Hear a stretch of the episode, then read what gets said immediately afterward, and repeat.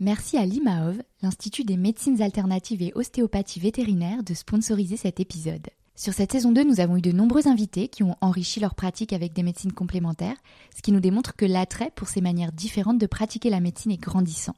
L'IMAOV propose des formations de grande qualité, exclusivement réservées aux vétérinaires, et ce depuis 25 ans. Une formation diplômante en ostéopathie qui prépare au DIE, diplôme inter-école ostéopathie vétérinaire, mais aussi en acupuncture et également bien sûr en physiothérapie et phytothérapie. Les sessions de formation se déroulent en région parisienne ou lyonnaise, en petits groupes, ce qui permet de consacrer 50% du temps à pratiquer.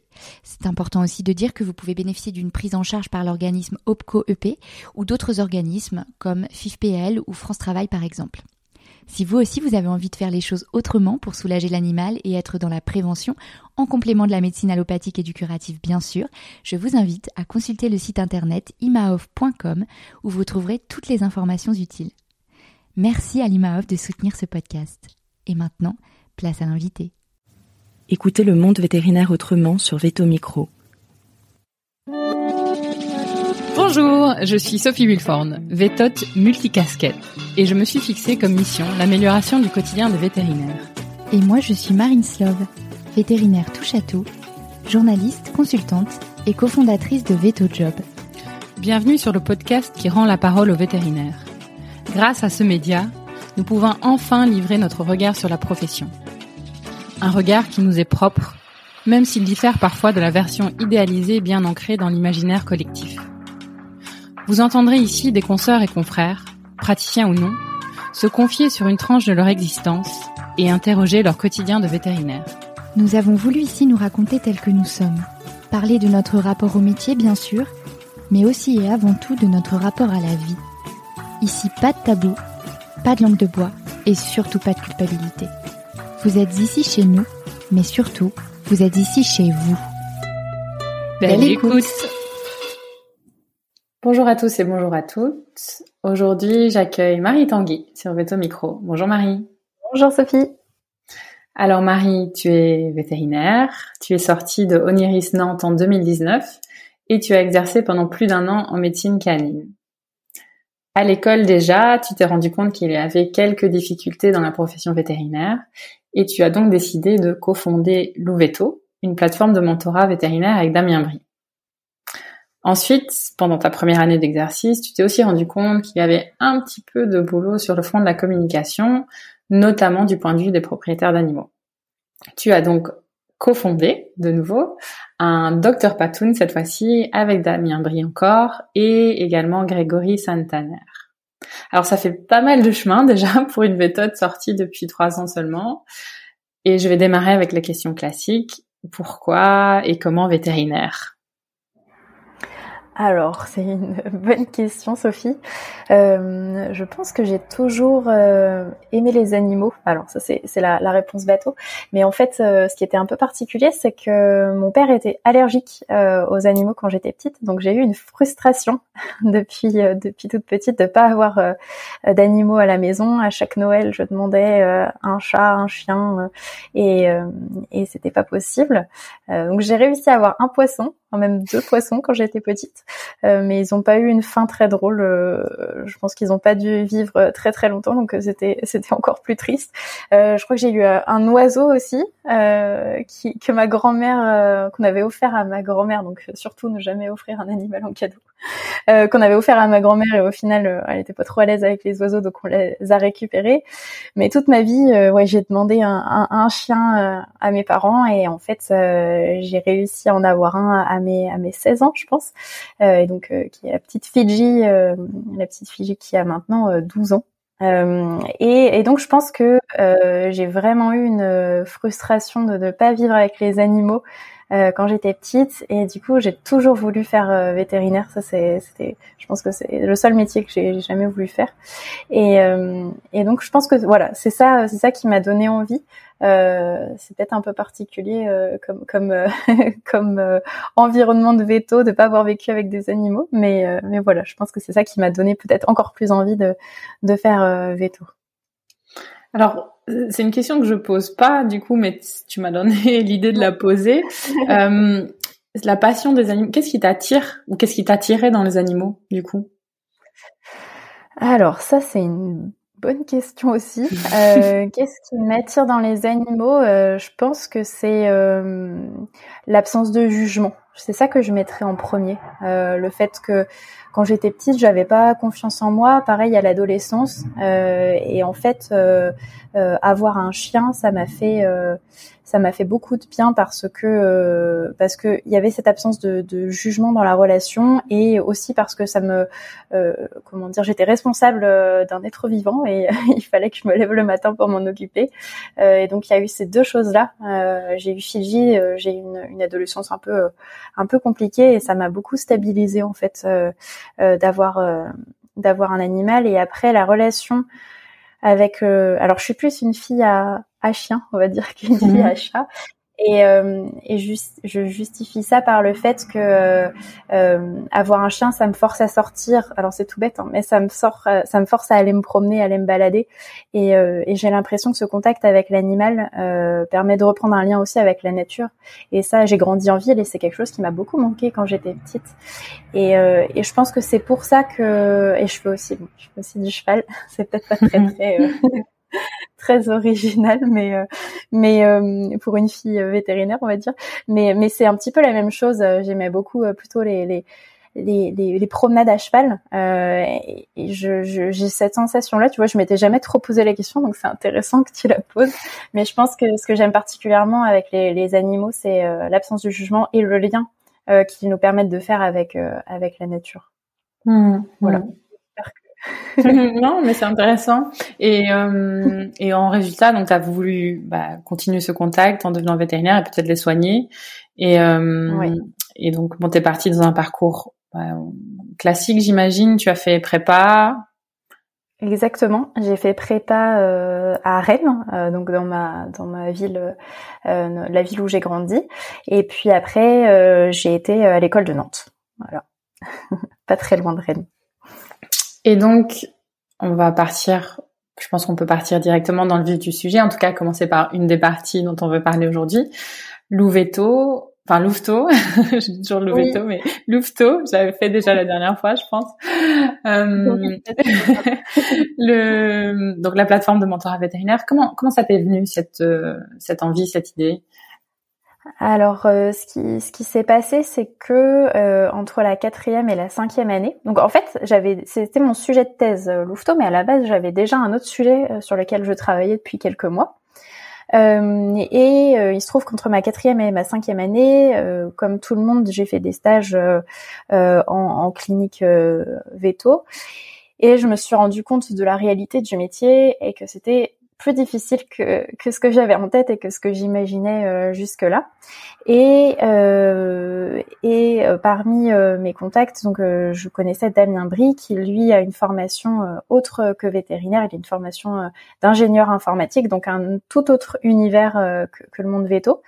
Et en discutant avec avec lui, il m'a expliqué que, que, le mentorat c'est quelque chose qu'il qu'il connaissait lui dans, dans, dans son milieu professionnel et qu'il était étonné qu'on n'ait pas plus ça euh, en vétérinaire pour euh, pour euh, nous former et nous nous nous faire connaître la réalité du métier avant les premiers stages, avant la quatrième année. et donc on en est arrivé à, c'est vrai que ça n'existe pas dans la profession vétérinaire. Qu'est-ce qu'on pourrait faire bah, Lui, il est plus du, du, milieu digital, donc on s'est dit bah, peut-être euh, relier les demandes vétérinaires et digitales et, faire une plateforme de, mise en relation de mentors euh, parmi les vétérinaires. Et, euh, et c'est comme ça que, l'idée est née. Et c'était tellement motivant que en fait j'ai changé de sujet de thèse en cours de route euh, et j'ai travaillé sur sur Louveteau comme comme travail de thèse et c'est comme ça qu'on a cofondé la plateforme ensemble. Moi, je m'occupais euh, de la partie plus vétérinaire et puis Damien toute la partie euh, technique qui était un gros gros euh, pavé. Super. Et hum, tu peux élaborer donc sur les difficultés justement que tu cites que tu as rencontrées en stage? Oui. Euh, alors, ce qui s'est passé, c'est que j'avais fait un stage où j'étais. Euh, euh, alors, j'avais fait un stage. Oui. Alors, il y avait les stages en clinique et puis euh, les premiers emplois en fait. et comment dire, les premiers emplois, je pense que c'est ça qui a été le plus le plus difficile. Alors, j'avais peut-être pas choisi la voie la plus simple. J'avais fait remplat dans une structure d'urgence. Euh, et donc je me suis retrouvée en 4A à faire les nuits, euh, sauf que c'était un peu euh, un peu compliqué pour une veto de de quatrième année. Et et en fait ouais j'ai eu pas mal de. Alors déjà j'avais la crainte de de mal faire. Je pense que ça me ça me ça me bloquait beaucoup dans ouais dans dans mon quotidien parce que j'avais vraiment cette volonté de bien faire et la peur de l'échec, la peur de l'erreur. mais je pense comme beaucoup de vétérinaires et en particulier de jeunes vétérinaires qui qui sortent qui sortent d'école aujourd'hui. Et, euh, et donc il y avait ce, cette crainte qui me qui me paralysait. J'étais capable de de mes doses, mais juste un nombre incroyable de fois parce que j'avais tellement peur de faire un mauvais dosage. Enfin bref. Euh, ça c'était je pense une des premières choses euh, un manque de confiance un manque de confiance en moi important euh, le fait que je me retrouvais face à des clients euh, dans des situations pas simples, les urgences, c'est pas toujours facile.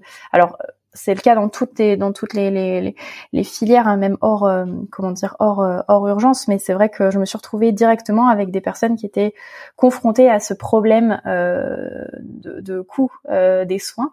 Et ça je l'avais pas appris à l'école ou alors je, je sais pas j'étais peut-être pas là au cours où il fallait j'en sais rien mais mais bon je l'ai pris un petit peu en pleine en pleine tête on va dire cette ces premiers soucis au niveau financier et euh, et puis euh, et puis après euh, une une situation qui m'a fait qui m'a fait qui m'a fait très peur, c'était euh, un, un petite chienne qui venait de, alors un chiot en fait, qui avait, je crois, deux mois et demi. Les propriétaires venaient juste de la récupérer euh, il y a quelques jours et en fait, euh, elle s'est fait écraser juste devant le, le, la clinique. Donc c'était un, un, soir.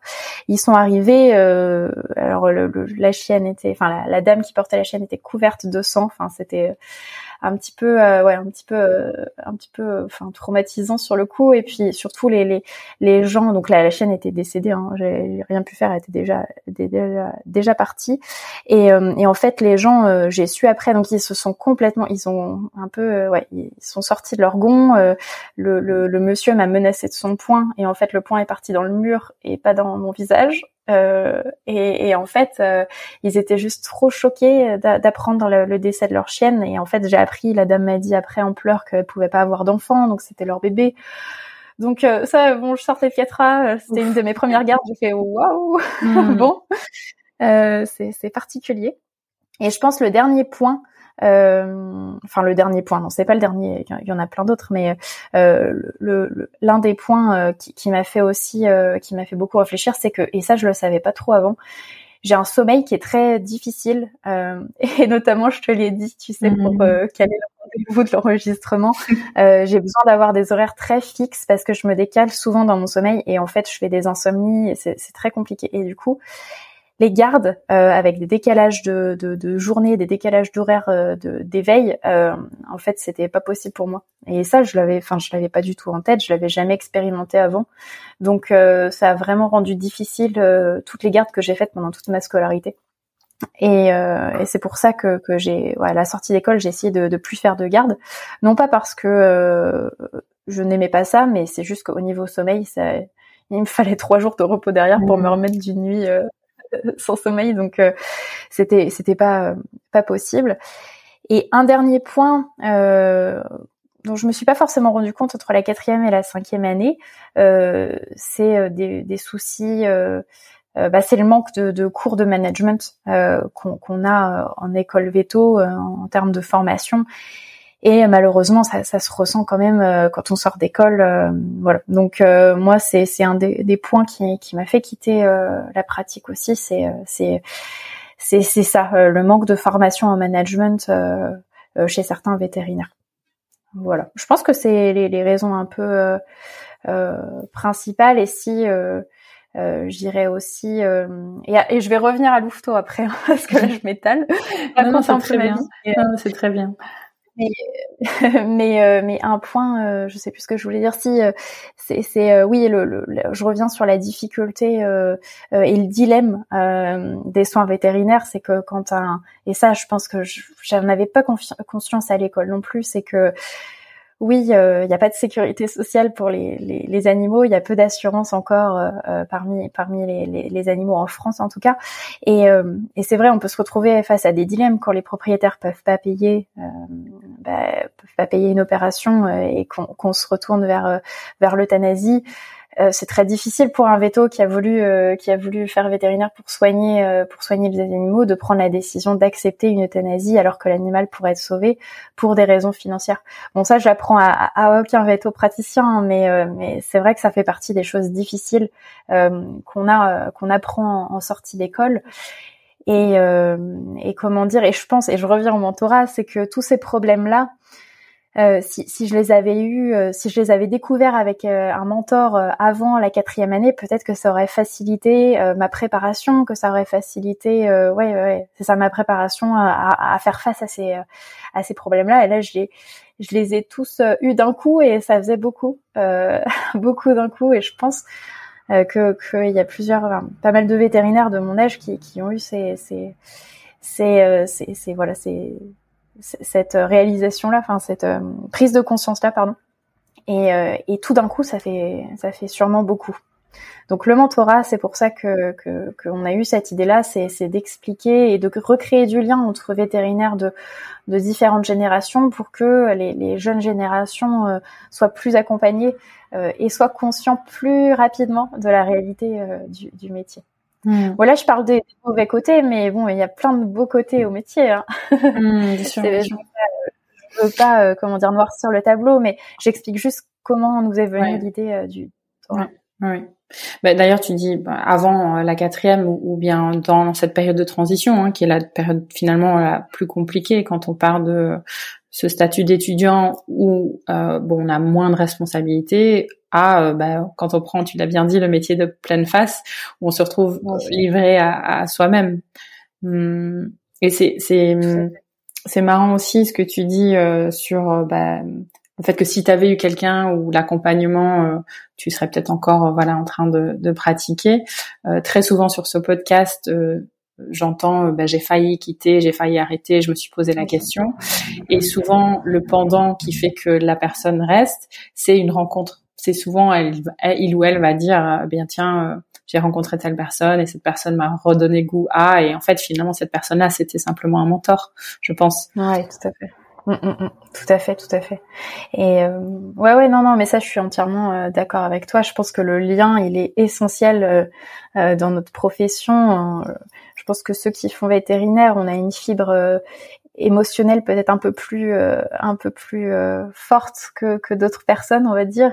Et, et, je pense que le lien il est particulièrement euh, important et, et, et, il nous permet de, de, de, de tenir. Et c'est là aussi où l'ambiance dans les structures l'ambiance dans les cliniques le management sont des points vraiment clés euh, parce que si on a tous ces problèmes-là et qu'on n'est pas soutenu euh, autour de nous dans la structure, bah c'est, c'est, enfin, ça devient quasiment mission impossible. Et, là, le risque, c'est de mettre vraiment sa santé en jeu. Donc, euh, je pense que le lien, il est, le lien entre nous, il est essentiel. Ouais. Donc, ça m'étonne pas que que ce soit des rencontres qui fassent rester, qui permettent aux gens de rester en clinique.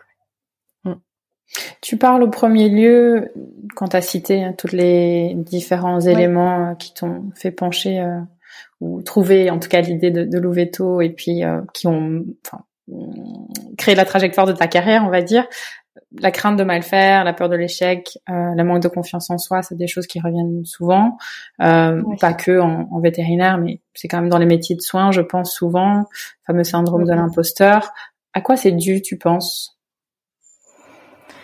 Euh, je pense que c'est dû euh, au fait que déjà on a une quantité d'informations à, à, comment dire à connaître qui est euh, qui est importante euh, et qui est impossible. De toute façon, c'est impossible de tout savoir euh, sur le bout des doigts. On va dire l'important c'est de savoir où chercher les informations quand on se retrouve face à, à un cas à un cas qui nous pose qui nous pose question. Maintenant, je pense qu'il y a ça, la quantité d'informations et surtout euh, le fait que, alors c'est peut-être français ça, euh, après, j'en sais rien, j'ai pas assez vu le monde pour pour le dire par moi-même, mais souvent on dit que en France on n'a pas le droit à l'erreur. C'est peut-être aussi notre notre éducation qui fait que qu'on se dit qu'on n'a pas le droit, on n'a pas le droit à l'échec, on n'a pas le droit à l'erreur. Euh, et puis après, euh, donc ces deux points-là, et puis après combiné au fait que euh, on veut bien faire, on veut soigner les animaux et qu'on a quand même la vie d'animaux entre nos mains, je pense que la combinaison de ces trois facteurs fait que on se met une pression parfois inconsidérée énorme sur les épaules.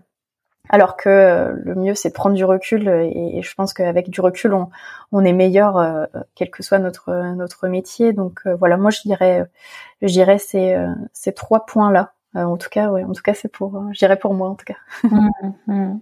et oui puis, cette fibre émotionnelle dont tu parles aussi je pense que peut-être ça ça vient exacerber ces ces émotions on va dire tout à fait, tout à fait. Et peut-être, peut-être la sélection aussi euh, qu'on qu'on fait. Alors ça, j'en sais, j'en sais trop rien, mais peut-être aussi qu'on est, voilà, sélectionné. Euh, alors jusqu'ici, hein, parce que c'est en train de changer, mais on était sélectionné sur, euh, ouais, peut-être. Euh, des, des, des, compétences peut-être trop émotionnelles en prépa. On veut tous bien faire, on est perfectionniste, mmh. voilà. Donc bon, ça, ça arrange peut-être pas les choses, mais je crois que c'est en train de changer, donc euh, c'est une, c'est une bonne chose, je pense. Mm. Non, mais t'as raison, une culture, euh, une culture, enfin c'est ce que tu dis, hein, la culture de l'échec, la culture de la réussite, une culture du coup très forte de la réussite, et en stigmatisant l'échec, ouais, exactement, de l'excellence, euh, qui n'est pas forcément un bon terrain pour la confiance en soi, clairement. Non, c'est ça, exactement. Et puis si tu, ouais, si tu rajoutes euh, la vie d'animaux entre tes mains, ça fait tout de suite un, un combo explosif euh, niveau confiance en soi, c'est sûr. Et puis en plus, euh, je pense que, que tout praticien fait des erreurs, c'est, obligé en fait. Donc on sera tous confrontés à ce genre de, d'erreurs un jour ou l'autre. Donc ouais, voilà, c'est quelque chose d'assez universel dans la profession et, et quand on le vit pas bien, bah, c'est assez, c'est catastrophique quoi il faut réussir à passer outre. Mhm. Mais bon, c'est plus facile à dire qu'à faire. Hein. Ça, euh, clairement. clairement. D'accord. Et Louveteau, du coup, c'est c'est censé venir euh, aider, euh, pallier à toutes ces choses, aider. comment ça fonctionne concrètement, le mentorat et ta plateforme? Alors, euh, alors la plateforme, je vais commencer par la plateforme et puis après je parlerai du, du mentorat. Donc euh, sur la plateforme, euh, donc à l'inscription, les, les, comment dire, les, les, vétérinaires qui soient étudiants ou jeunes diplômés hein, et, et mentors, mais ça, mais je veux dire, on met pas de limite d'âge ou de limite de diplôme dans à l'inscription. donc tous les vétérinaires peuvent s'inscrire et lorsqu'ils s'inscrivent, ils choisissent soit un profil euh, de mentor, soit un profil de mentoré, euh, qu'on appelle les louveteaux, les mentorés euh, sur, sur, la plateforme. Et euh, ce sont uniquement donc ils remplissent leur profil euh, leur profil euh, l'expérience leurs préférences de mise en relation euh, voilà tout, tout, toutes ces choses là sur leur profil.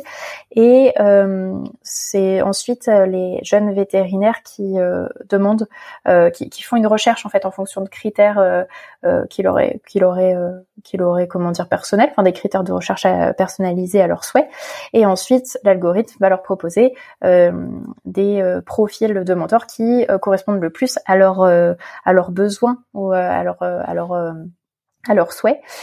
et donc ces, jeunes vétos peuvent faire une demande de mise en relation à ce mentor et c'est le mentor qui a la décision finale d'accepter ou non la mise la mise en relation.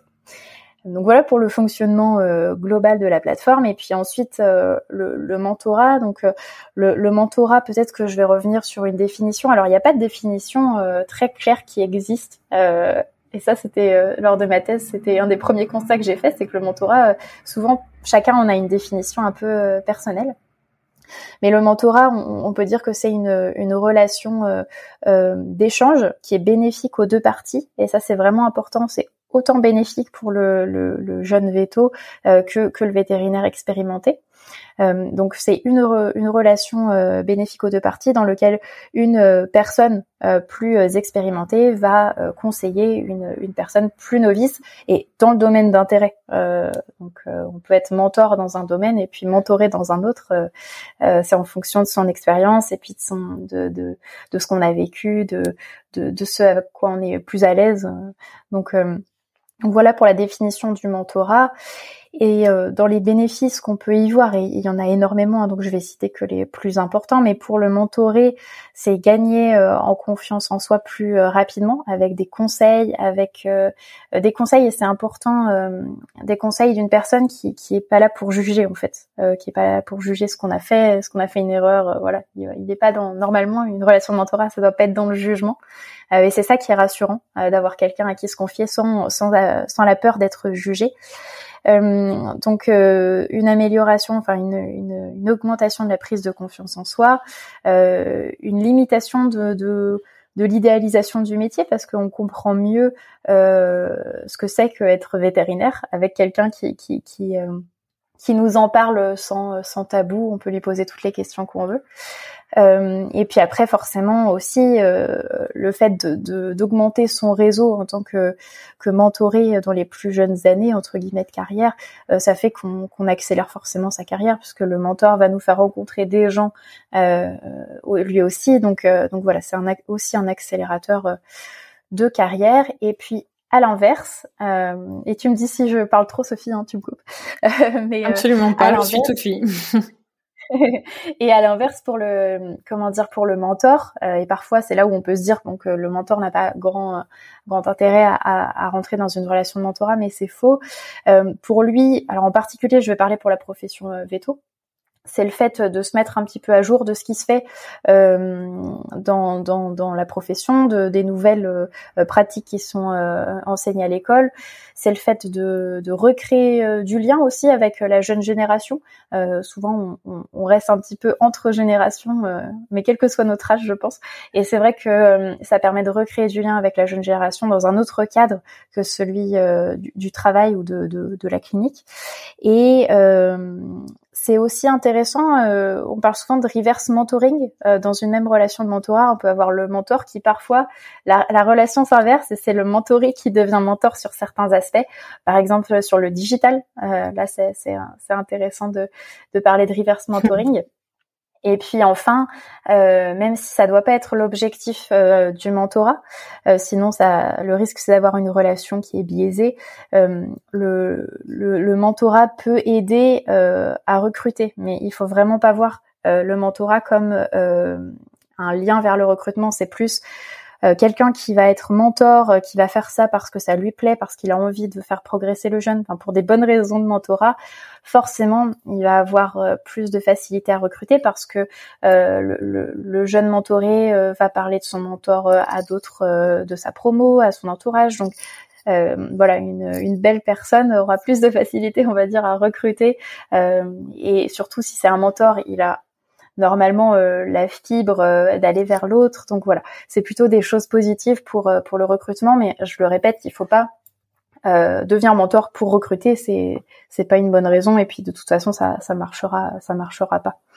Donc donc voilà pour les intérêts réciproques, on va dire mentoré mentor et puis peut-être une dernière chose parce que c'est une des questions qui qui revient euh, surtout dans notre profession où on a euh, la tutorée euh, qui est qui est une, une année une année qui fait partie de la formation de certains vétos. le, le mentorat, c'est vraiment la transmission de, de soft skills. C'est c'est pas du tout la transmission de compétences techniques. Alors tant mieux si ça vient en complément. Mais euh, l'objectif, c'est de monter en compétences humaines, en savoir-être euh, et, et, gagner en confiance en soi. Donc voilà, ça c'est important. Euh, c'est pas du tout euh, le, le, mentorat prend pas la place des écoles dans la formation. Euh, c'est pas une, une un apprentissage des gestes techniques, mais, mais vraiment un apprentissage plus de tout ce qu'il y a autour pour devenir un, un, vétérinaire équilibré, on va dire. Hmm. Ce, qui me, ce qui me permet de reboucler d'ailleurs vers une question que j'avais sur Louveteau, parce que tu me parlais de recherche de critères euh, des mentorés. Quand ils recherchent des mentors, ils recherchent plutôt sur des compétences scientifiques ou des plutôt des soft skills du coup, compétences comportementales? Alors jusqu'ici, la recherche c'est plus, euh, alors c'est plus euh, compétences, je dirais pas scientifiques, mais plus d'expérience de carrière. Mhm.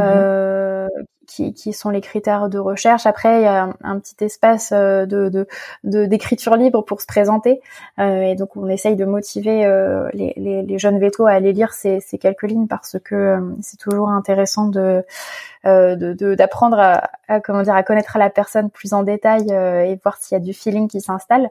mais l'objectif c'est qu'on aille vers plus de de, de, de, comment dire de, de, critères qui soient basés sur les soft skills.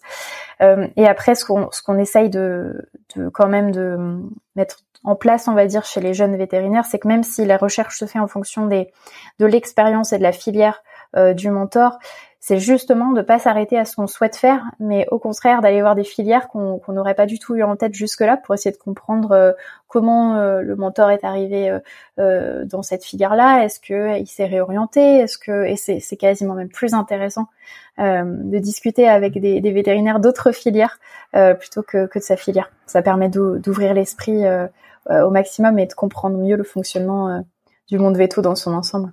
Hmm. Alors ça, c'est la partie euh, mentorat, on va dire, euh, extérieure à sa clinique. Est-ce que tu vois ce genre de d'accompagnement euh, s'instaurer au sein d'une même clinique, par exemple? Eh ben, c'est une excellente question.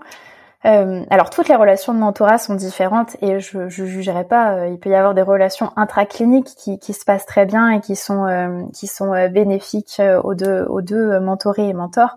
maintenant, il faut juste faire attention aux relations intracliniques, aux relations de mentorat intracliniques.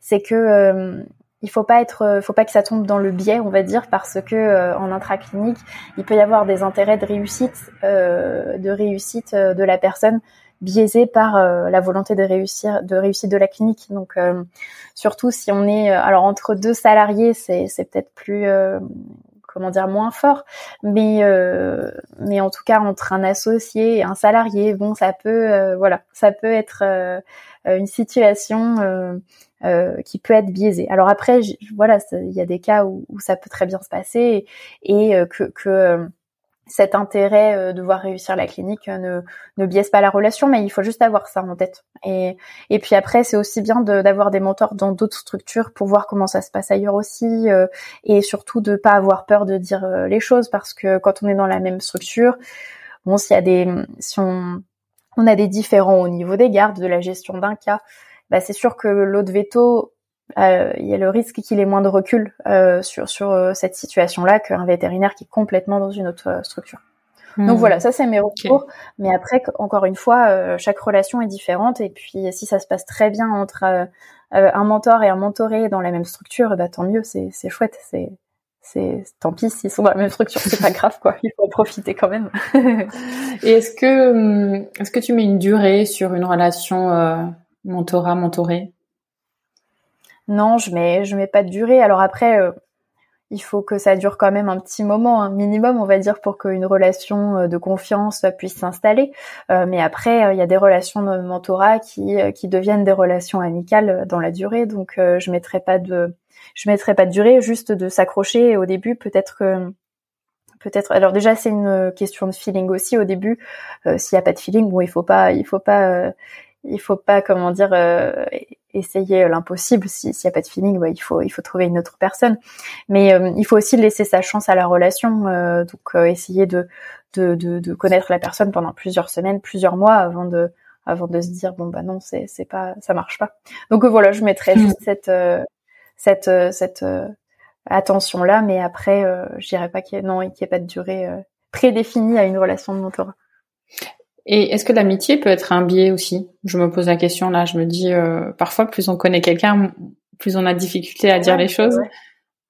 Bah c'est possible. c'est pas c'est pas une question qu'on me pose souvent, mais effectivement. euh, euh, mais après peut-être que, mais souvent, enfin ça je, je l'ai souvent entendu euh, des, des, relations de mentorat qui sont très très euh, très proches et qui durent dans le temps.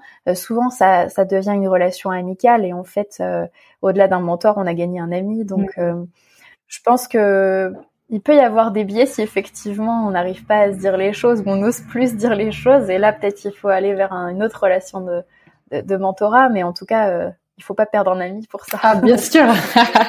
non, je, je, ne présupposais pas ça du tout. Non, c'était plus l'idée de peut-être que c'est le moment de voilà de passer à un autre mentor euh, qui peut-être a un peu plus de, de, recul parce qu'il nous connaît euh, moins intimement, j'allais dire. ouais, tout à fait. Non, je suis d'accord avec toi. euh, bon, ben chouette. Est-ce qu'il y a d'autres choses que tu voulais rajouter sur euh, Louveteau avant que Ah si, moi j'avais une question encore. Ah, bah, ça me vient. Euh, ben évidemment, t'es pas sans savoir qu'on est qu'on manque cruellement de veto aujourd'hui sur le terrain et qu'en clinique on est plutôt euh, surbooké. Et qu'est-ce mhm. qui fait qu'un vétérinaire mentor va avoir envie de trouver le temps de s'inscrire sur ta plateforme ou faire du mentorat de manière générale? Ouais. Ça, c'est une question euh, qui s'est posée au tout début. En fait, on s'est dit, quand on a créé Louveteau, on s'est dit le plus compliqué, ça va être de trouver des mentors parce que de toute façon, ils n'ont pas le temps, ils ont vraiment autre chose à faire de leur journée. Euh, et donc, euh, au début, on a mis la com à fond sur les mentors parce qu'on s'est dit, on aura trop de mentorés dans tous les cas. Et en fait, pas du tout. c'est beaucoup plus facile de gagner des mentors sur la plateforme que des mentorés. Alors, ça peut être bizarre, mais mais en fait malgré la charge de travail, ça, ça se voit encore euh, euh, ces, dernières, euh, ces derniers mois et ces dernières années, et ça augmente, hein, ça c'est c'est clair. mais malgré ça, on a toujours plus de facilité à trouver des mentors parce qu'ils ont cette envie de transmettre, cette envie d'éviter aux jeunes générations parfois les difficultés que eux ont eues euh, et ils ont envie d'aider des jeunes à, s'installer euh, comme comme euh, eux l'ont fait plus jeunes. Donc donc il y a vraiment cette envie de transmettre qui qui est qui est toujours là malgré la charge de travail. et donc j'ai pas vraiment de réponse à, à, ta question sur le pourquoi ou le comment, mais en tout cas les vétos mentors sont toujours là euh, pour répondre aux besoins euh, des jeunes vétérinaires. Et c'est peut-être même les jeunes vétos qui parfois se, rendent pas trop compte de l'intérêt que pourrait avoir le, le mentorat, ou alors quand ils se rendent compte, parfois c'est trop tard, ils ont déjà eu des mauvaises expériences euh, et, et, euh, et euh, ils pensent plus forcément même au mentorat, ils se réorientent. Donc, donc cette question-là, elle me fait pas peur parce que je trouve que les mentors sont vraiment au rendez-vous et, et, et je suis très fière très fière de, de voir leur, leur euh, comment dire leur, leur implication et leur volonté euh, d'aider la jeune génération. Hmm. Ça fait plaisir à voir. Est-ce qu'il y a un âge pour euh, être mentor? Non, pas du tout. Alors ça, c'est une des questions qui revient souvent aussi. Euh, on peut être en cinquième année et faire un très bon mentor de première année. Hein. Euh, tout, tout ce qui compte, c'est d'avoir un peu plus d'expérience que la personne. Et, euh, et puis après, euh, en fonction de, de l'âge aussi, pour un mentoré, c'est bien de, de, de, de s'entourer de plusieurs mentors, euh, peut-être d'âge différents justement, pour avoir plus de choses à, à, à comment dire, plus de recul à, à à prendre de ces relations de mentorat, mais en tout cas, non, aucune, aucune aucune limite d'âge. Euh, la plus grosse limite, je dirais que c'est la confiance en soi des mm. mentors qui parfois pourraient très bien être mentors et qui osent pas. donc, euh, donc au-delà de l'âge, c'est plus ouais une confiance en soi qui, qui est nécessaire, euh, mais mais il n'y a pas besoin de d'avoir, enfin voilà, des, une expérience incroyable pour devenir mentor. N'importe quel vétérinaire a des choses à apporter à un plus jeune que lui, donc il faut pas il faut pas avoir peur de ça. Mm. top. T'as des recos d'ailleurs à, à donner à des gens qui peut-être aimeraient se lancer mais sont pas sûrs euh, d'avoir euh, les compétences, les qualités. En tant que mentor, euh, il faut vraiment pas hésiter. alors les compétences et, et, les qualités, de toute façon, on n'est pas sur une relation qui va être sur de la de la technique en fait. Donc déjà euh, il faut s'enlever ce poids-là. Euh, vous n'allez pas devenir un professeur de, de jeunes mmh. vétérinaires. Euh, donc déjà, normalement, ça enlève un, un, gros poids. Il n'y aura pas de jugement euh, sur ce que vous enseignez euh, en, en, matière de technique. Donc ça, ça, il faut s'enlever ce poids-là. C'est plus de, du relationnel, avoir envie de connaître l'autre. et avoir envie d'aider l'autre. Et puis si si vous avez ça, normalement, il y il faut pas grand chose de plus. Si quand même un petit peu de temps à lui consacrer, mmh. mais, mais mais voilà, il faut pas euh, grand chose de plus. Euh, n'importe qui peut peut euh, mentorer un plus jeune que lui et même un, première année pourrait peut-être mentorer un, une personne qui s'intéresserait au monde veto, donc donc qui serait pas encore dans le dans le cursus. Donc je pense qu'il n'y a pas de question de, de, de, limite et il faut vraiment il faut vraiment oser. Bah, super, merci pour pour toutes ces recos. Alors transition, sauf si tu avais quelque chose à rajouter sur Louveteau. Non, je pense pas. Je pense pas. Alors, oui, c'est déjà pas mal effectivement. Docteur Patoun, alors, je te propose déjà que tu, avant qu'on aille dans l'idéation, déjà peut-être résumer ce que c'est aujourd'hui Docteur Patoun, parce que ça a déjà bien évolué. Oui, c'est vrai, effectivement, et ça change un peu souvent, ça évolue assez vite. Euh, donc Dr Patoun, c'est une agence de création de contenu et d'événements dans le domaine de la santé et du bien-être animal. Et donc concrètement, parce que parfois on nous voit un peu euh, un peu partout, mais sans, sans trop savoir ce qu'on fait, euh, on a cinq, euh, cinq, cinq univers en fait dans Dr dans Dr Patoun, pardon.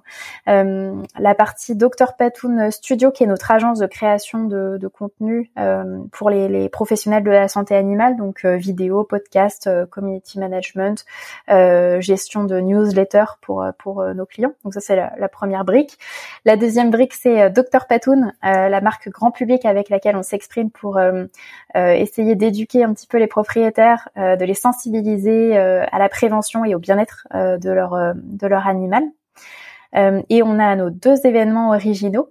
donc le Trophée Vet Day, qui est un concours d'initiatives positives mis en place par des ASV dans leur structure vétérinaire. Euh, et ma clinique veto euh, préférée, le, tout dernier euh, événement qui est, qui est tout juste sorti cette année. cette fois, c'est la volonté de mettre en avant les équipes soignantes vétérinaires dans leur ensemble, veto et ASV, et de de pousser les, la clientèle à, à, dire tout le tout le positif qu'elle pense de leur équipe soignante. Euh, donc ça c'est notre quatrième brique, ma clinique veto préférée. Et puis la dernière brique, euh, en fait c'est Louveteau, euh, qui a été adopté entre guillemets par par Dr Patoun, mais qui historiquement est plus ancien parce que c'est c'est ce qui nous a fait nous rencontrer avec Damien et Grégory. Donc donc voilà pour les, les cinq univers Docteur Patoun, c'est peut-être plus clair comme ça parce que souvent moi j'ai des questions sur euh, mais, mais vous faites quoi juste? Donc voilà, c'est un peu plus clair. C'est top. Et on mettra des liens évidemment hein, dans le dans le résumé de, du podcast. Comme ça les gens pourront aller voir concrètement ce que ce que c'est tout ça. Alors ben, comment c'est venu l'idée de Docteur Patoun? Alors, comment c'est venu Docteur Patoun? Euh, J'ai exercé pendant un an à peu près euh, en clinique euh, en clinique canine et puis euh, six mois en clinique féline. Et comment dire je me suis rendu compte qu'il y avait du travail à faire en, en matière de communication. Alors dans un premier temps, c'était aux propriétaires d'animaux. Ça, je m'en suis rendu compte euh, en, clinique. Euh, et, euh, et, comment dire, avec euh, Damien, on a voulu essayer de, de donc Damien qui est cofondateur de de Louveteau, euh, de Louveteau, on a essayé de vulgariser certains aspects de la, de la profession. Par exemple, expliquer les coûts vétérinaires, pourquoi pourquoi les, les, prix vétérinaires étaient tels qu'ils sont et en quoi ils sont pas ils sont pas sur surévalués. Et, et, donc, en fait, on, a commencé à faire ces vidéos-là. C'était pendant la première vague, le premier confinement. Euh, on a fait ces premières vidéos et on a voulu les montrer euh, pour euh, pour avis à, plusieurs personnes, dont Grégory Centenaire. Et Grégory nous a dit, bah, c'est très bien ce que vous faites, mais bon, c'est c'est pas juste pour le plaisir. Il faut que vous en fassiez une boîte en fait. on a fait, waouh, on n'avait pas du tout ça en tête. Euh, on avait d'autres projets en cours, donc euh, on s'était dit, ouais, c'était un peu compliqué de créer une entreprise là-dessus. Et en fait, on est revenu vers Greg en lui disant, bah écoute, euh, euh, on veut bien, euh, on veut bien faire une entreprise, mais par contre que si toi tu t'en fais partie. Et puis il nous a dit oui direct, donc euh, c'est comme ça que ça s'est que créé. et donc après on, a un petit peu agrandi notre notre comment dire notre nos objectifs et on parle plus uniquement aux propriétaires d'animaux, mais voilà on, a un, axe de communication et on essaye de d'amener du positif surtout dans les structures vétérinaires via via nos contenus et nos événements originaux. Donc ça a commencé donc vraiment le côté euh, bah, vidéo, la grand public euh, que vous faisiez au début et puis que vous faites toujours, qui est, qui est assez canon. Je fais une petite euh, un petit un petit pitch là, mais j'encourage vraiment les gens à aller voir votre dernière vidéo que j'ai trouvé super. D'ailleurs, tu peux peut-être l'expliquer rapidement. Oui, alors alors moi je suis pas du tout accès jeux vidéo. J'ai dû faire Alexandra Lederman dans ma vie. Les fans de, de poney et de chevaux me, reconnaîtront. Euh, mais euh, comment dire, oui, je suis pas du tout fan de jeux vidéo. Et en fait, euh, il y a un jeu vidéo euh, euh, qui s'appelle Stray, qui est sorti cet été, je crois, et qui euh, qui se met dans la peau d'un chat en fait.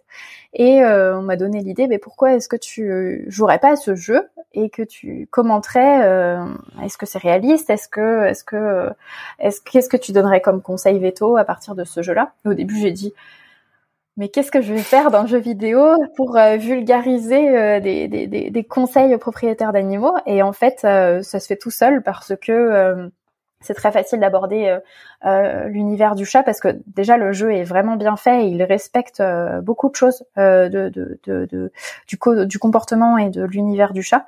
Et donc en fait ça se fait très facilement d'arriver à donner des conseils. Donc on est en train de jouer et puis on conseille sur sur un moment le chat se gratte on parle des, des, des antiparasitaires on parle de la 3D du chat parce que le jeu est très très axé sur la hauteur et sur le saut et donc ça c'est assez représentatif de la 3D du chat. Donc euh, euh, voilà, le territoire. Enfin bref, c'est assez. Euh, enfin voilà, j'étais la première étonnée, mais il y a beaucoup de choses à dire avec un jeu vidéo sur les chats, finalement.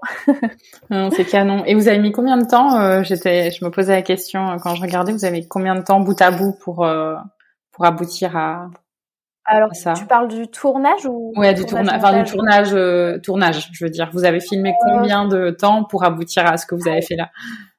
Euh, on a on a filmé 30-45 euh, minutes à peu près. Non, je dirais 40 minutes, euh, mais sachant qu'il y a des choses qu'on n'a pas mis parce que la vidéo commence à être trop longue, donc il y a des choses qu'on a gardées pour une éventuelle deuxième si jamais si jamais ça dit aux gens.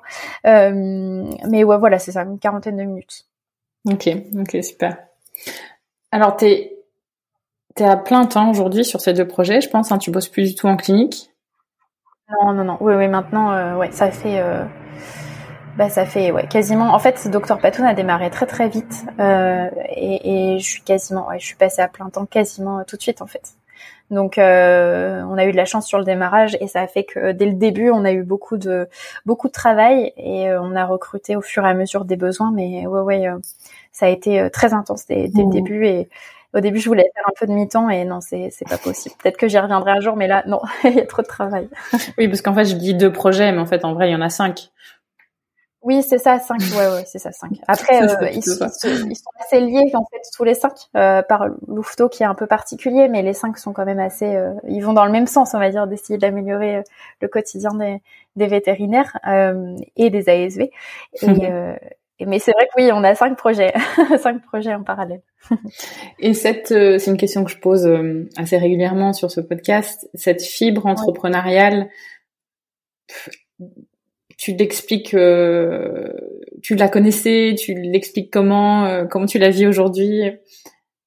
Euh, Je l'explique. je pense que c'est Louveteau qui, qui m'a qui m'a appris l'entrepreneuriat parce que alors j'étais j'avais pas du tout une fibre entrepreneuriale. Il y a personne dans ma famille qui est trop entrepreneur, donc euh, j'avais pas du tout cette euh, cette fibre.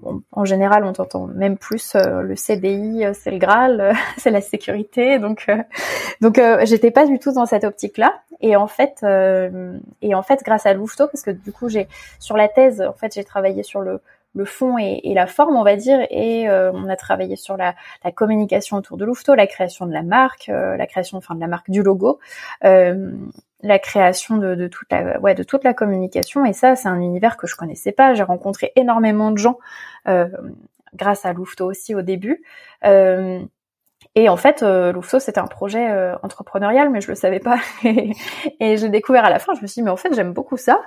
Euh, donc après, je suis sortie de l'école, j'avais Louveteau en parallèle de, la pratique clinique, euh, et j'aimais bien continuer à, travailler l'entrepreneuriat en parallèle. Et, en fait, quand, quand comment dire le, la possibilité de lancer Docteur Patoun, c'est, c'est, c'est a vu le jour. Je pense que grâce à Louveteau, j'ai eu beaucoup moins peur parce que je me suis dit ah mais ça me plaît en fait ça va être juste Louveteau, mais euh, en, plus euh, complet, on va dire, parce que c'est bon, c'est une création là d'entreprise vraiment. Euh, donc, donc ouais, c'est comme ça que c'est venu. Et puis je pense être au contact de Damien aussi, qui qui lui a eu plusieurs, enfin a eu une ou deux entreprises avant Docteur Patoun et, et avant le projet Louveteau.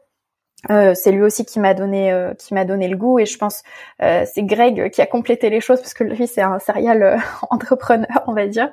Donc lui il a complété le, le, tableau et ce qui fait que oui aujourd'hui l'entrepreneuriat j'aime beaucoup ça et j'aurais beaucoup de mal à revenir en tant que salarié. Donc parfois je me pose la question de revenir en pratique euh, clinique, mais euh, je j'arriverai pas à être salarié, ça c'est sûr. Donc euh, je reviendrai peut-être, mais en tant qu'associé. et donc voilà pour pour la partie entrepreneuriale. Et ce qui me plaît aussi, c'est d'être ma propre ma propre patronne entre guillemets, euh, ça donne alors ça donne de grosses responsabilités, ça c'est sûr qu'on n'a pas en, salariat, mais ça donne aussi de grosses libertés et ça j'aurais du mal à, à quitter cette liberté là. Hmm, je comprends. Et euh... aussi je pense que t'as un petit peu ces mêmes euh, ces mêmes passions on va dire pour oui. l'entrepreneuriat. Complètement. Et là, j'ai du coup, j'ai plein de questions qui me viennent. Je sais même pas par où commencer, euh, parce que tu me parles d'entrepreneuriat, mais tu me parles de créativité aussi, qui est quelque chose qui revient quand même beaucoup. Et la question que je, je, me pose et que j'ai envie de poser, est-ce que tu penses qu'en fait, euh, c'est, c'est en fait, c'est des, je sais pas si c'est des compétences, c'est le bon mot, plutôt des, des traits de caractère qui sont inhérents chez beaucoup de vétérinaires, beaucoup plus qu'on ne le pense. Euh, c'est possible. Ça, c'est, j'ai pas de réponse euh, toute euh, toute faite ou de d'études sur laquelle me baser, mais mais par contre, ça, ça, ça, se voit dès qu'on laisse les vétos un peu s'exprimer niveau créativité, ça donne des super choses. Il suffit de regarder un peu sur les réseaux sociaux. donc c'est peut-être un trait qui est pas trop encouragé dans nos études, parce que bon, dans nos études, on apprend juste à à apprendre et à retenir des choses, mais euh, mais je pense qu'effectivement, euh, quand on travaille un peu cette créativité là, euh, on arrive à, à, à, la développer. Donc non non, je pense que tu as raison. c'est pas une un trait de personnalité qui est qui, qui, est développé pendant les études, mais peut-être que peut-être qu'il est quand même là lors de la sélection, j'en sais rien, mais oui oui, je trouve qu'il y a pas mal de qui ont qui ont pas mal de créativité et qui aiment ouais l'entrepreneuriat. Mm. Et ce qui me vient qui m'emmène vers une deuxième question que j'avais en tête de te poser parce que tu fais la différence salarié et, euh, et donc associé. Euh, Est-ce que tu penses c'est impossible du coup d'être euh, entrepreneur et créatif en tant que salarié non, non, pas du tout. Et en plus, euh, enfin, il faut juste avoir un cadre qui le permette. Donc, en gros, un cadre managérial qui, qui permette cette cette euh, expression, on va dire, de, de, de, gestion de projet ou d'entrepreneuriat. Euh, c'est vrai que c'est pas forcément très euh, courant encore en profession veto, mais je pense que ça va changer pour, euh, enfin, je dis ça déjà parce qu'on le remarque. Euh, alors, c'est pour les ASV cette fois, mais mais bon, euh, les les, les, comment dire les, les structures qui poussent leurs ASV à créer des choses, j'imagine qu'elles poussent aussi leurs veto salariés à créer des choses. Mais toutes les ASV qu'on voit participer au trophée Vet Nurse Day, c'est des patrons qui laissent leurs ASV exprimer leur leur leur créativité et également leur leur leurs idées, enfin leurs idées, euh, leur euh, volonté euh, un petit peu entrepreneuriale. Donc, je pense que c'est en train de changer. Et qu'est-ce que j'allais dire d'autre? Et deuxième point, je rebondis euh, sur euh, ce que tu dis là, je pense qu'en fait c'est l'avenir euh, des cliniques veto de donner plus de responsabilités et plus de projets aux vétérinaires et, et, ASV, en tout cas aux salariés dans leur dans leur ensemble, parce qu'il y a une étude et alors là je pourrais te redonner, je l'ai pas, j'ai pas la source là en tête, une étude qui est sortie il y a pas très longtemps sur les, les raisons du burn-out.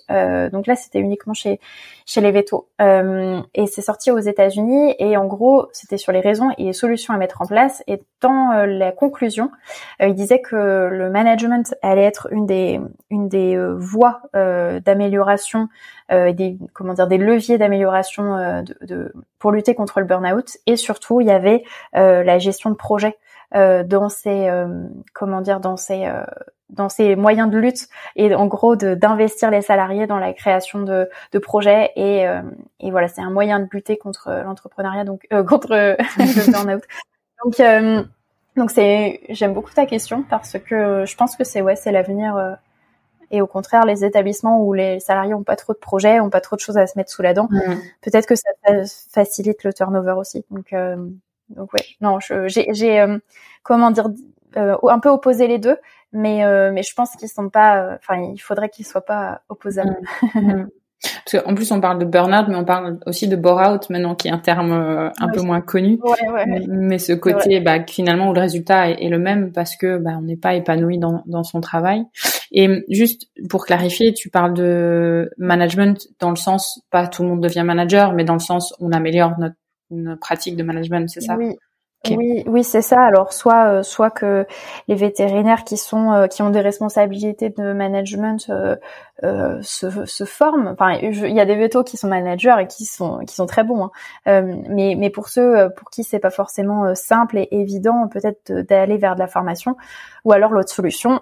Et ça, je sais que c'est c'est c'est tabou, ça ça pose certaines questions, mais c'est d'aller vers des managers qui sont pas forcément vétos. Mmh. et qui seront bons en management, qui bon qui pourront pas aider sur des questions veto euh, pure euh, techniques et ça c'est normal, mais c'est pas forcément non plus le c'est pas forcément le, le, le besoin euh, d'un manager.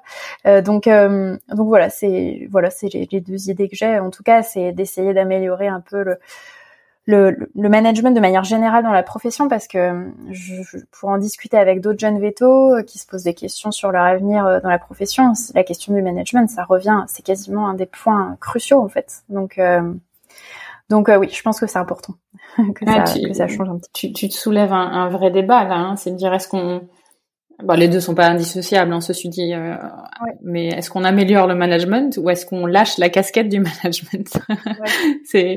Mais je pense que ça, ça part. Euh, c'est toujours la même chose. C'est identifier ce qui, ce qui plaît et ce qui fait épanouir les gens. Et s'il y a des vétos qui ont envie d'être managers et qui ont une fibre et qui ont envie de se former là-dedans, il faut pas les reprocher. Et à l'inverse, si on n'a pas envie euh, d'être là-dedans. Mais ça, ça se retrouve dans le monde de l'entreprise hors vétérinaire aussi. Hein.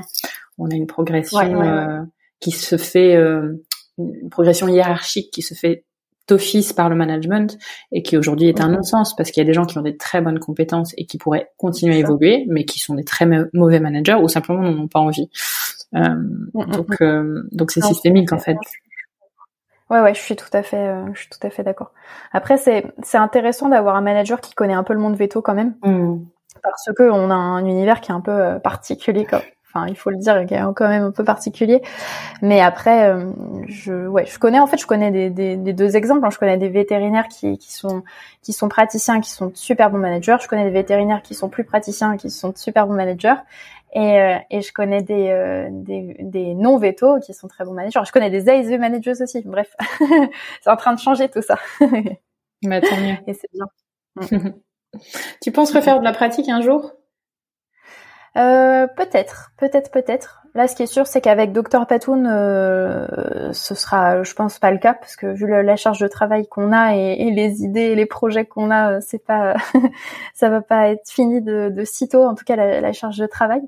Euh, mais euh, comment dire, oui, peut-être parce qu'il y a certains aspects qui, qui me manquent dans la clinique et puis il y a quelque chose où, là j'ai eu beaucoup de chance, c'est que contrairement à d'autres euh, confrères et consoeurs qui ont quitté la profession, euh, qui ont non seulement quitté la pratique, mais qui ont complètement quitté le monde veto, moi j'ai eu la chance de quitter euh, de quitter la pratique, mais de rester dans le monde veto, et ce qui a fait que je me suis rendu compte que ce qui m'avait fait partir, c'était pas forcément la pratique en elle-même, mais c'était plus la façon dont elle était exercée et des problèmes qui étaient bah, plutôt d'ordre managérial.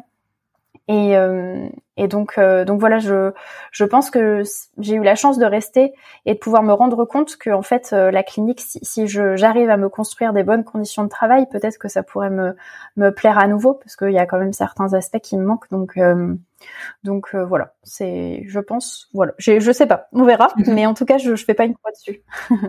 Affaire à suivre. Et donc, tu, tu penses que c'est quoi les compétences requises, on va dire, pour ce que tu fais aujourd'hui?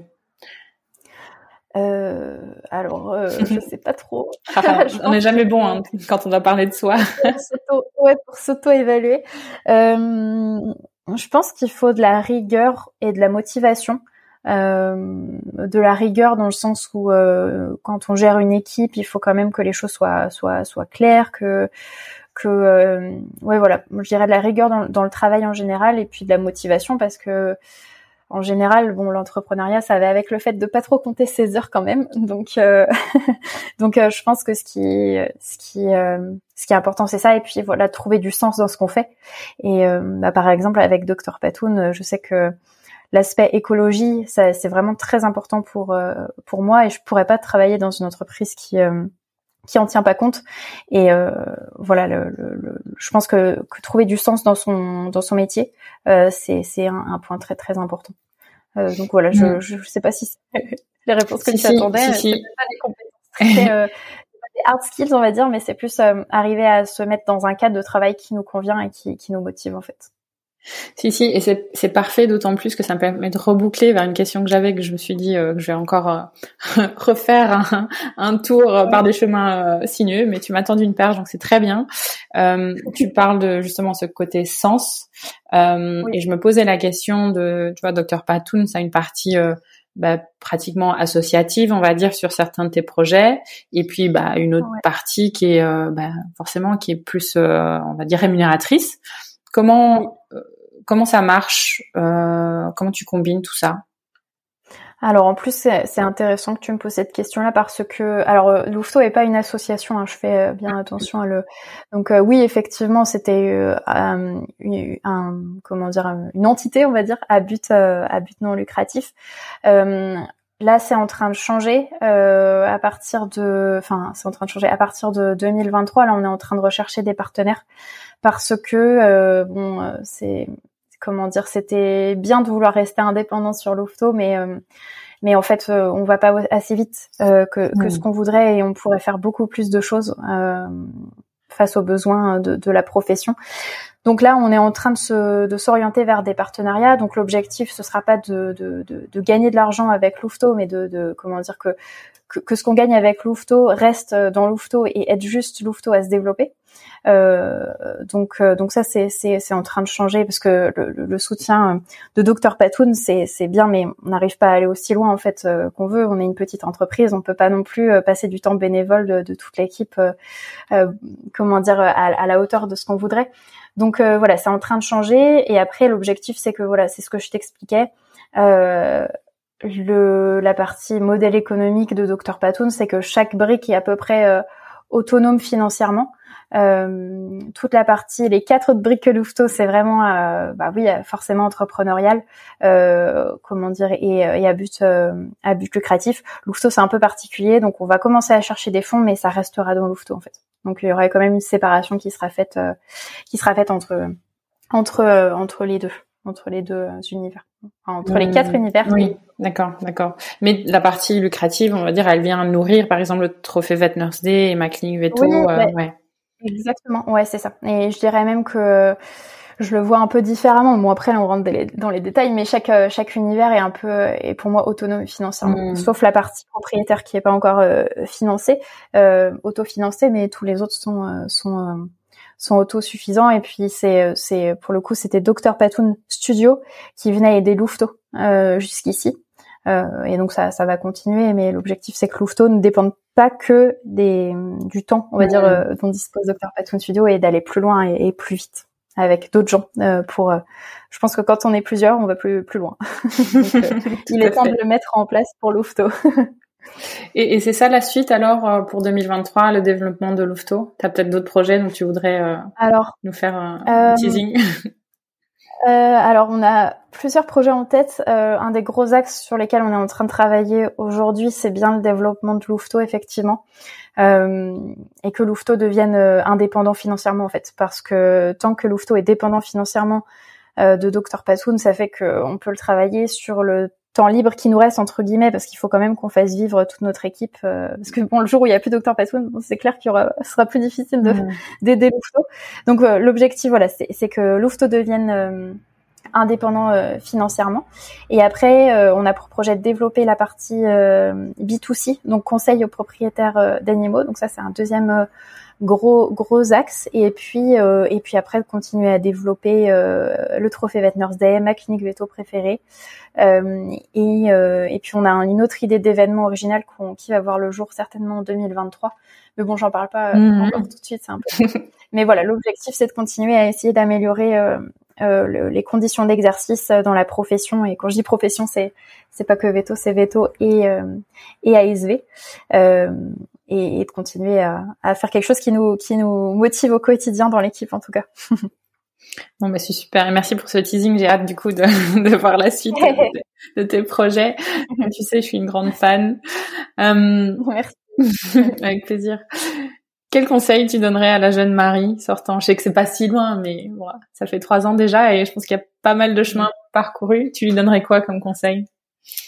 Euh, Je lui dirais de de s'accrocher entre guillemets et puis si si si si comment dire si ouais si si on s'accroche je pense que qu'on peut aller loin et il faut pas se démotiver et que et que bah, parfois on peut voir euh, des changements de direction dans, dans sa vie.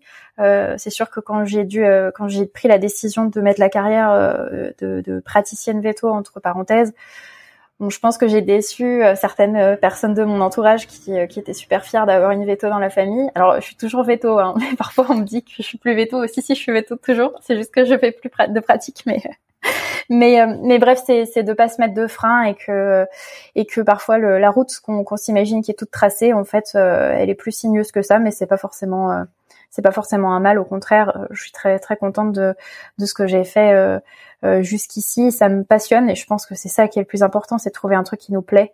et puis et puis et puis voilà. Oubliez peut-être le le, tout ce qu'on nous dit sur le, le, saint graal du CDI. Euh, parfois, il faut, faut, prendre un peu des voies un peu plus dangereuses euh, pour trouver ce qui nous plaît vraiment, mais, mais voilà, ne pas forcément rester dans le, le chemin qui est, qui est tout tracé. voilà, c'est ce que je lui dirais. Après, euh, je sais pas si je m'écouterais, mais c'est souvent comme ça. Hein, mais bon, ouais, c'est ça. T'as eu, as eu, des, as eu des doutes, j'imagine, euh, pendant ces périodes où t'as quitté le, le, métier de praticienne et Comment tu les as, enfin, j'imagine, hein, tu vas peut-être me dire non, mais euh, voilà, comment tu, si t'en as eu, comment est-ce que tu les as gérés euh, Alors en fait, les doutes, ils ont commencé dès la 5A euh, parce que euh, j'ai eu une 5A très, enfin, alors notamment avec les, soucis de sommeil que j'avais, j'ai eu une 5A qui a été vraiment difficile avec des insomnies, des crises d'angoisse. Enfin, c'était pas drôle et je pense qu'il y a eu trois ou quatre fois où je me suis dit pendant le 5K, mais je vais arrêter en fait. Euh, il faut que j'arrête parce que là, je suis en train de mettre ma santé euh, en danger. Et euh, je pense, ouais, il y a eu trois, quatre fois où je me suis dit, je vais arrêter. Et puis, bah, c'est mon entourage qui qui m'a fait tenir. Et puis, je pense, je me suis mis une pression aussi, une pression sur moi-même en me disant, bah non, t'as fait ça fait cinq ans d'études, enfin t'es en train de faire ta cinquième année plus deux ans de prépa. Si t'arrêtes, bah t'as rien. je me suis mis la pression euh, pour continuer. Et après, j'en suis très contente hein, parce que heureusement que, enfin, je sais pas ce que j'aurais fait si j'avais arrêté en cinquième année. Donc ça, j'en suis très contente. Et puis après, euh, euh, pendant la pratique, j'avais des gros doutes et puis j'avais quand même ce, ce, gros dilemme entre j'ai envie d'arrêter, mais en même temps, je me sens mal de quitter la profession alors que c'est compliqué pour pour tout le monde, pour tous les vétos, confrères et consoeurs. plus on plus on est à quitter, plus forcément il y a de charges de travail pour ceux qui restent. Euh, mais je me suis, j'ai eu un déclic où, alors déjà j'ai eu des des vétos qui, qui m'ont dit euh, et genre je, je, les remercie euh, qui m'ont dit bah ce qui comptait avant c'était ta, ta santé et pour le coup ça c'était une une véto qui travaillait avec moi euh, en clinique et pour le coup je pense qu'elle a quand même enfin elle, a eu euh, des conseils qui sont dignes d'un mentor parce qu'elle a pris du recul sur euh, le fait que si je m'arrêtais, c'était sur elle que ça allait être retombé. Et elle me disait quand même de m'arrêter si j'étais pas bien. Donc, euh, donc, je pense qu'il faut quand même faire passer sa santé en, en premier parce que si on n'est pas bien soi-même, on peut pas aider les autres et faire notre métier correctement, je pense, et soigner les animaux. Donc, euh, donc voilà, il y a un gros dilemme euh, que j'ai eu dans mes mon doute, c'est est-ce que je quitte, mais en même temps, je me sens trop mal de quitter vis-à-vis des, des, confrères et consoeurs qui restent.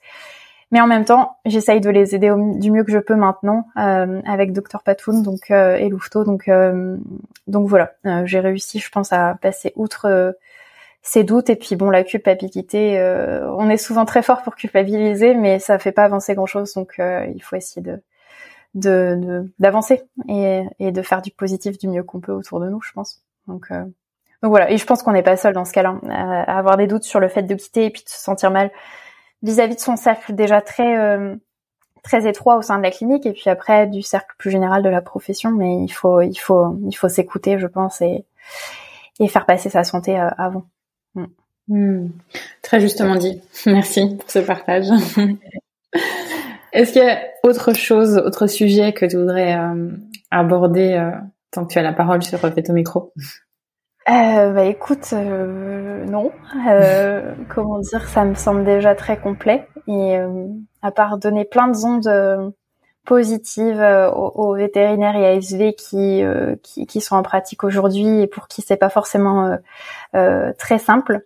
Euh, donc euh, voilà, leur donner plein de courage, leur dire que ils sont pas seuls et qu'on est plein à essayer de les de les aider au quotidien pour pour leur faciliter le, travail. et toi Sophie, c'est pareil, t'en fais partie, donc tu sais ce que c'est. mais voilà, ce message là et puis leur dire que que, voilà, le, tout n'est pas tout est tout n'est pas noir. Il y a plein de gens qui sont très épanouis euh, en étant veto ou ASV, et, euh, et ça je te le dis d'autant plus facilement euh, aujourd'hui que que je on a lancé le, le, le, prix ma clinique veto préférée la semaine dernière, donc c'est tout frais. Et en fait, le principe c'est de de donner envie aux clients de laisser plein de commentaires positifs en fait, enfin plein de commentaires euh, à leur équipe soignante. Et il se trouve que euh, tous les commentaires sont super positifs. Et il y a aussi des commentaires, et c'est, je pense, c'est ceux qui m'ont plus touché, des commentaires de veto et d'ASV euh, qui remercient leur équipe euh, d'être là pour eux, qui remercient tout, tout le positif que leur apporte leur, leur équipe et leur travail. Et ça, on l'entend pas assez, je pense, sur les réseaux sociaux notamment. Euh, mais mais voilà, ça fait très plaisir de voir ça. Il y a des commentaires qui m'ont vraiment beaucoup touché. Euh, notamment un euh, qui disait euh, alors je l'ai plus mot pour mot, mais qui remerciait l'équipe parce que elle avait jamais vu sa maman aussi heureuse ou bah, bref, qui est beaucoup plus heureuse maintenant dans cette équipe. Donc j'ai trouvé ça vraiment très touchant et, et, ça fait plaisir de voir ça. Ça fait un petit boost de, de positivité, c'est chouette. Mmh, super, j'en ai des frissons. Bah ouais ouais, c'est moi aussi quand j'ai lu ça, j'avais les larmes un peu, ouais, les larmes aux yeux, c'est très émouvant. super. Bah, sur cette note positive, euh, je pense que je pense qu'on est on est prêt à clôturer. Est-ce que je peux te demander par contre si les gens veulent te contacter, euh, oui. si tu es d'accord, comment est-ce qu'ils font alors le, le, plus simple, euh, c'est de c'est d'avoir mon adresse mail euh, marie@docteurpatoun.com. Euh, et puis que ce soit pour toutes les questions, parce que de toute façon mon adresse Loufto est redirigée euh, sur celle-ci, donc maintenant c'est celle qui gère un peu tout, qui chapeaute tout. Donc euh, donc avec plaisir. Et je suis je suis plus réactive par mail que par euh, téléphone, donc, donc je confirme. oui, c'est vrai, t'en as fait les frais pour le rendez-vous, donc oui, je serai plus réactive par. J'essaye de couper mon tel au max, donc je suis plus réactive par mail et avec grand plaisir pour répondre à vos questions ou, ou si vous avez ouais, des, des, ouais, des, des, des questions, des, des, choses à dire avec grand plaisir. Bon, merci beaucoup Marie. Et oui, je vous encourage tous à aller suivre euh, Dr Batoun euh, sur les réseaux sociaux. Il y a plein de très, choses très sympas euh, à voir et à déguster. Donc merci beaucoup Marie. Marie, merci pour ce que tu fais. Merci à ton équipe. Et peut-être rendez-vous dans, dans un an pour, pour entendre la suite de tous ces projets. Avec plaisir. Merci en tout cas pour, euh, pour, euh, pour cette interview. Merci à toi. Bye bye. Si vous avez aimé cet épisode, n'hésitez pas à le partager à vos amis, à vos collègues, à tous les vétérinaires que ça peut intéresser et ou à lui laisser 5 étoiles. Ça aide vraiment ce podcast à se faire connaître et à se développer. Il me reste à vous souhaiter une très belle journée et surtout prenez soin de vous de votre famille, de vos collègues et de vos patients.